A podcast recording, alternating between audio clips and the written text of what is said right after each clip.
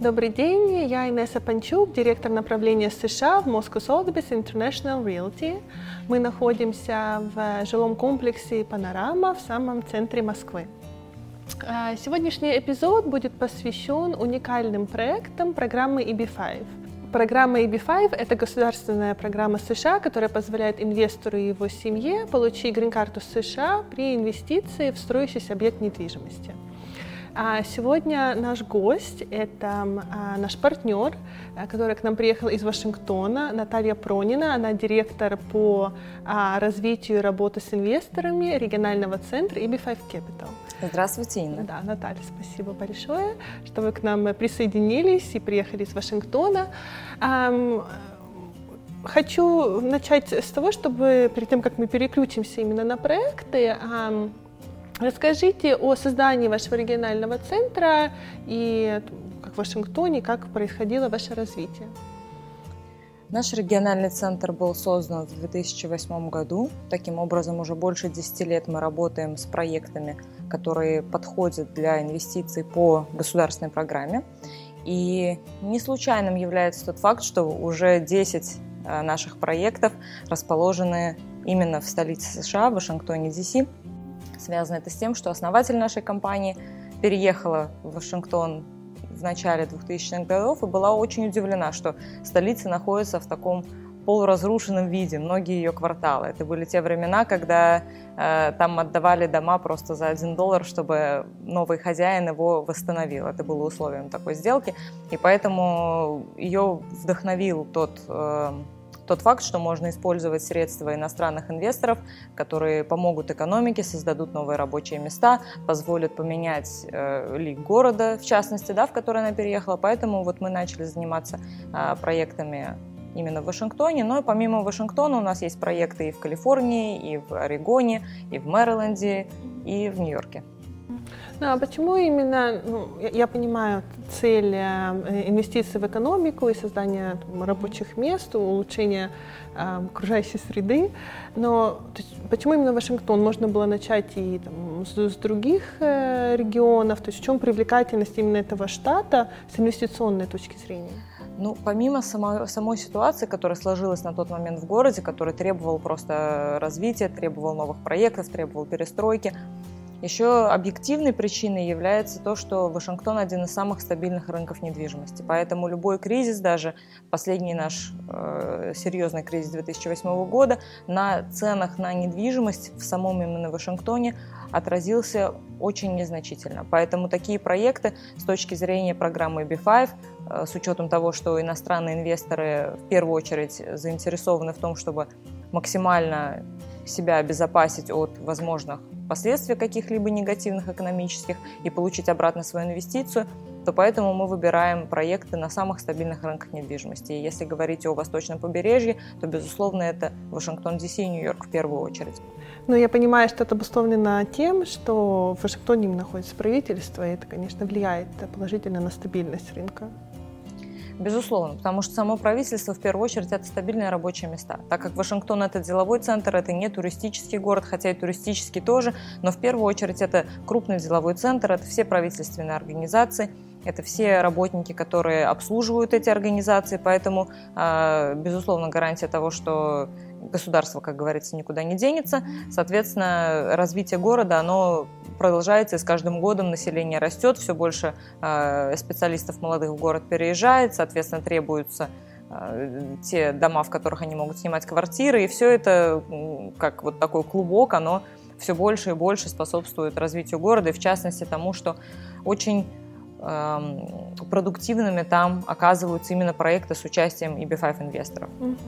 Ну, тогда давайте перейдем именно на проекты. Расскажите о ваших текущих проектах и, используя их как примеры, давайте расскажем зрителям, на что стоит обращать внимание при выборе проекта и ну, в том числе регионального центра.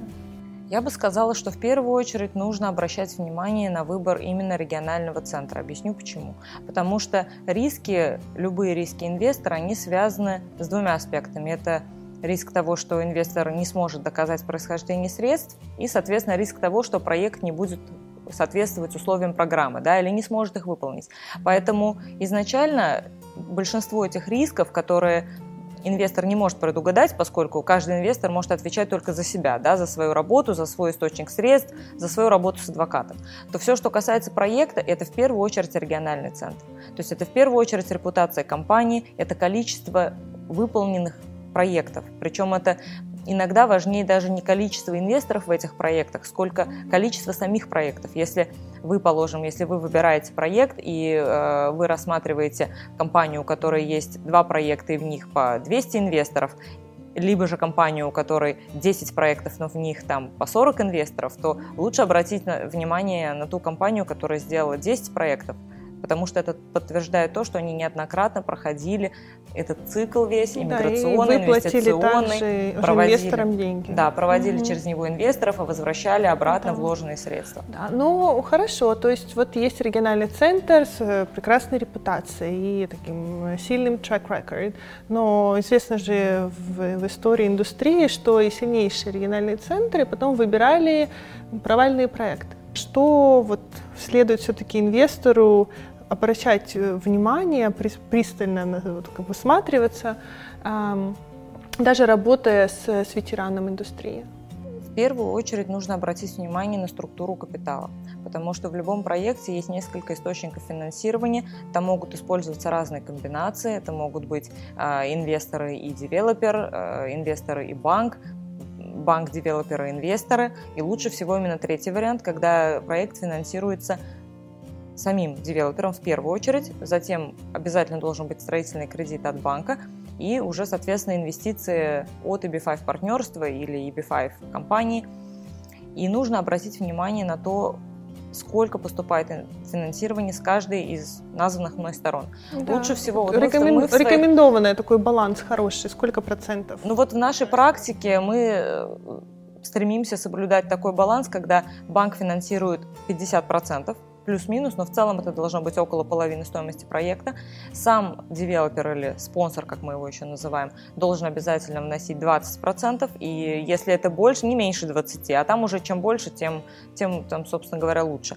И оставшаяся часть – это финансирование за счет EB5.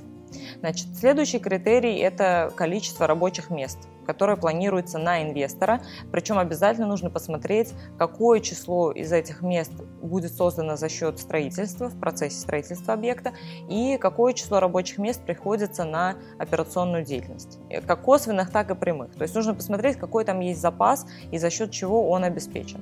Хочу напомнить зрителям, что одним из главных условий программы является то, что ваша сумма инвестиций должна создать как минимум 10 рабочих мест. И это обеспечивается при помощи рабочих во время постройки и потом операционной деятельности проекта. А, Наталья, скажите, а как может удостовериться инвестор при выборе проекта, что а, эти рабочие места будут гарантированы, потому что ну, от этого зависит потом получение постоянной грин-карты? Нужно задать региональному центру несколько вопросов. Во-первых, нужно обязательно попросить весь пакет документов по проекту, в котором обязательно будет отчет экономиста. Это должен быть независимый экономист, не связанный с региональным центром. И нужно спросить у регионального центра, как часто они пользовались услугами данной компании для расчета рабочих мест и какие были результаты, да, то есть э, были ли какие-то проблемы с прогнозом, с подсчетом и так далее. Потом нужно посмотреть, есть ли гарантия завершения строительства в проекте. Если она есть, то инвестор, соответственно, понимает, что все те рабочие места, которые создаются в процессе строительства, фактически гарантированы к созданию. Потому что если девелопер гарантирует, что они обязаны достроить проект, и вы понимаете, что за счет строительства там энное количество мест создается, то, соответственно, вы можете быть уверены, что 99%, что действительно все эти рабочие места появятся. И если только за счет этих мест можно э, выполнить требования для всех инвесторов, то, соответственно, проект уже у вас должен выйти как бы вперед, да, из тех, которые вы выбираете. Вот вы упомянули про гарантию гарантия. Это то, что вопрос, который у многих наших вопрос. инвесторов да, сразу возникает, а какие гарантии? Я сразу отвечаю, что ну, в Штатах, в принципе, мало кто что гарантирует, а более того, что по правилам программы инвестиция должна находиться под риском. Какие риски и гарантии а, может ожидать инвестор, и на что, да, и на что как бы он должен обратить э, внимание? Если говорить, опять же, о рисках и о том, что можно гарантировать и что нельзя. Когда говорят о том, что нет никаких гарантий инвестиций находятся под риском, имеется в виду экономический риск, который есть в любом предпринимательстве, а поскольку EB5 это программа для предпринимателей, то, соответственно, государство делает вывод, что не бывает предпринимательства без экономического риска. То есть, если вы, допустим, открыли свой бизнес и вы все просчитали, ваш фактический результат будет отличаться от ваших расчетов в ту или в иную сторону, и гарантировать вы даже сами себе ничего не можете. Такая же логика переносится и на большие девелоперские проекты, в частности, вот те проекты, где участвуют OB5 инвесторы.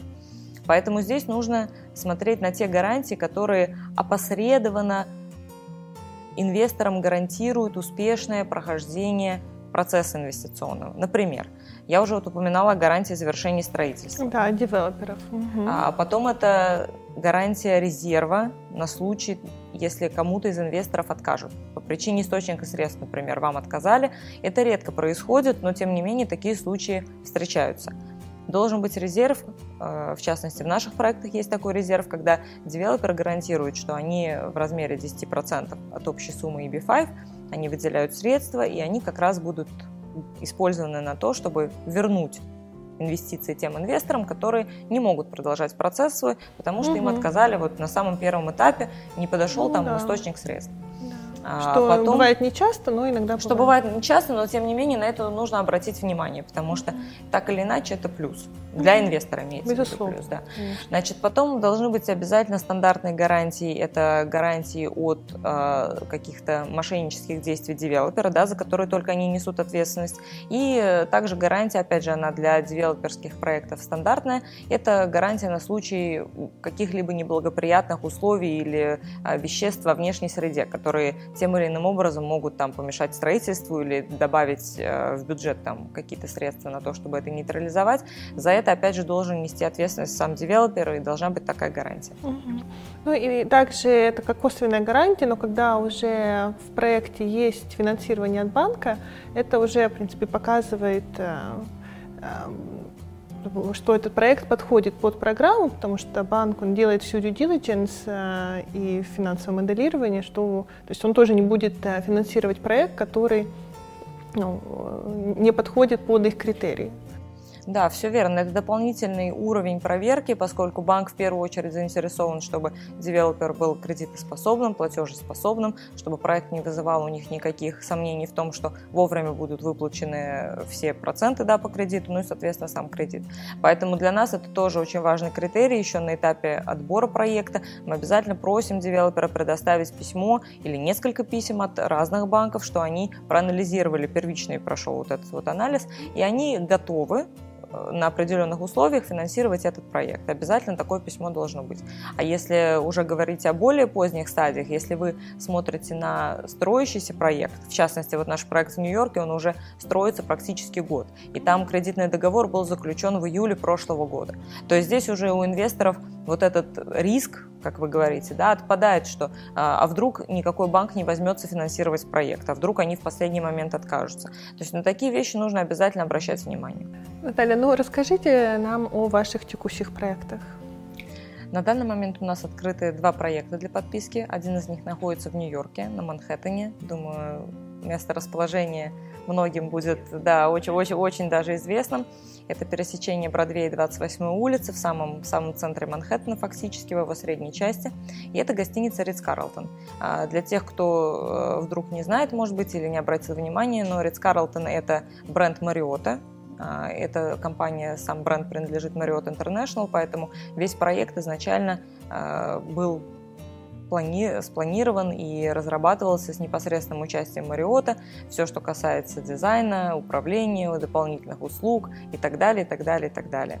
Значит, сам проект а, ведет девелопер Flag Luxury Group. Они построили уже четыре проекта, таких объекта Ritz-Carlton а, во Флориде они все находятся. В том числе там же находится самый прибыльный Ritz-Carlton в мире, потому что Ritz-Carlton это бренд международный, вы можете его найти и Э, в Европе, и, и в Америке, и здесь, в России, в Москве, в частности. А, поэтому я думаю, что сама, само имя бренда о многом говорит уже, да. Значит, в проекте будет 250 инвесторов. На данный момент там осталось чуть менее 100 мест, порядка 85 может быть. Поэтому до конца этого года проект будет открыт для подписки.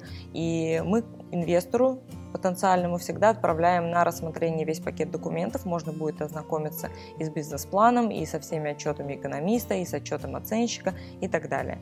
Если кратко, то инвестиционный срок составляет 5 лет.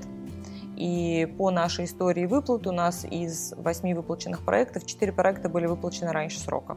То есть это примерно 4-4,5 года. Поэтому в любом проекте, в принципе, есть вероятность того, что средства будут возвращены даже чуть раньше планового срока. По созданию рабочих мест 20 мест запланирован на каждого инвестора, то есть запас там внушительный. И сам проект, когда будет достроен, управлять им будет, соответственно, Ридс Карлтон, и как стратегия выхода это, как правило, продажа объекта, либо его рефинансирование. Поэтому здесь и в том и в другом случае после выплаты кредита банку следующие на очереди как раз находятся инвесторы, и самый последний из проекта может выйти девелопер. И второй наш проект находится в Вашингтоне. Я уже говорила, что у нас там много проектов. Это наш десятый проект, который связан с разработкой и со строительством именно комплекса жилого, где можно снимать квартиры. Это называется комплекс апартаментов в Америке. И такой проект, как правило, строится довольно-таки быстро, то есть за там, примерно два года с небольшим, за 27 месяцев он уже будет построен. Строительство началось в апреле этого года, и условия инвестирования там, в принципе, такие же. То есть вот хотелось бы отметить, что, как правило, у опытного регионального центра все проекты структурированы примерно одинаково. То есть если вы запросите пакет юридических документов по двум или трем проектам, вы увидите, что они в целом они очень похожи. То есть для инвестора здесь важно определиться именно концептуально, да, с каким проектом он хочет работать и проверить проект вот по всем тем основным критериям, о которых мы говорили. Um, ну и последний вопрос, жгучий, который многие наши клиенты задают. А что же произойдет с инвестицией, если проект провалится по той или иной причине? Что произойдет с инвестицией, что произойдет с грин-картой? Это очень хороший вопрос, и обязательно нужно его задавать. На самом деле нужно различать иммиграционный и инвестиционный процесс. То есть если проект, в который вы инвестировали финансово, вдруг провалился, как вы выразились, да, то на иммиграционном процессе это не отразится, если ваши средства действительно были инвестированы и проект был построен или построен до такой степени, что там нужные рабочие места были созданы. Для этого требуется, чтобы проект строился два года и больше. То есть, положим, если вы вложили деньги в проект, он строится, строится медленнее, чем планировалось, но тем не менее рабочие места там создаются, поскольку строится он больше двух лет, они все засчитываются инвестором, тут уже нужно смотреть на конкретную ситуацию, сколько было создано рабочих мест. В целом, вот в, в такой обстановке, как правило, иммиграционный процесс инвестора можно спасти, так скажем, да, и обеспечить получение инвесторами постоянной грин-карт. Даже в тех проектах, которые э, вызывают сомнения, что они в финансовом смысле э, принесут запланированную прибыль да, и своевременный возврат. Теперь уже вот о финансовом риске. Если происходит ситуация, когда девелопер не возвращает обратно сумму инвестиций, которая была получена от партнерства EB5, значит, в этом случае, во-первых, у партнерства есть целый ряд юридических прав. А, прав на получение всего денежного потока, пока не погасится вот этот долг, да, то есть если проект достроен и работает, работает не очень хорошо, девелопер по каким-то причинам вдруг отказывается его там вовремя продавать, вот в этот момент они лишаются любого денежного поступления от проекта, пока, соответственно, не будет погашена задолженность. А, у UB5 партнерства также есть право взять контроль над объектом и уже вместе с банком форсировать его продажу либо рефинансирование, чтобы осуществить выход из проекта. То есть в таких ситуациях, э, которые случаются, как вы отметили в индустрии, нужно быть просто готовым к тому, что эти средства вернутся вам позже. Если говорить о ситуации, когда вся страна или весь мир у нас попал в очередной какой-то глобальный кризис, то, э, скорее всего, решением разумным будет его просто переждать и не торопиться с продажей, например, объекта, да, а подождать, пока э, через год-полтора э, начнет стабилизироваться опять рынок недвижимости, и тогда уже вывести всех из проекта. Это вот как вариант, да. Но причем отметим, что здесь как раз важно понимать, на каком рынке недвижимости этот объект находится. Если это стабильный рынок недвижимости, который в меньшей степени пострадает от кризиса, то, соответственно, и вероятность того, что инвесторы что-то потеряют, она минимальна. Плюс не забываем, что первый начинает средства терять девелопер, поскольку они последние выходят из проекта, и если девелопер больше 20% сам туда вложил, то, соответственно, их потери должны быть существенными для того, чтобы инвесторы начали терять свои инвестиции. Наталья, спасибо большое за столь полезную познавательную информацию. Я думаю, наши зрители ее по достоинству оценят. И на этом все. Дорогие зрители, если у вас есть какие-либо вопросы, вы можете позвонить к нам в офис, либо оставить их в комментариях, и мы с удовольствием на них ответим. Не забывайте подписываться на наш канал, ставить лайк и также нажать на колокольчик, чтобы получать уведомления о наших э, новых выпусках. А, спасибо большое. До свидания.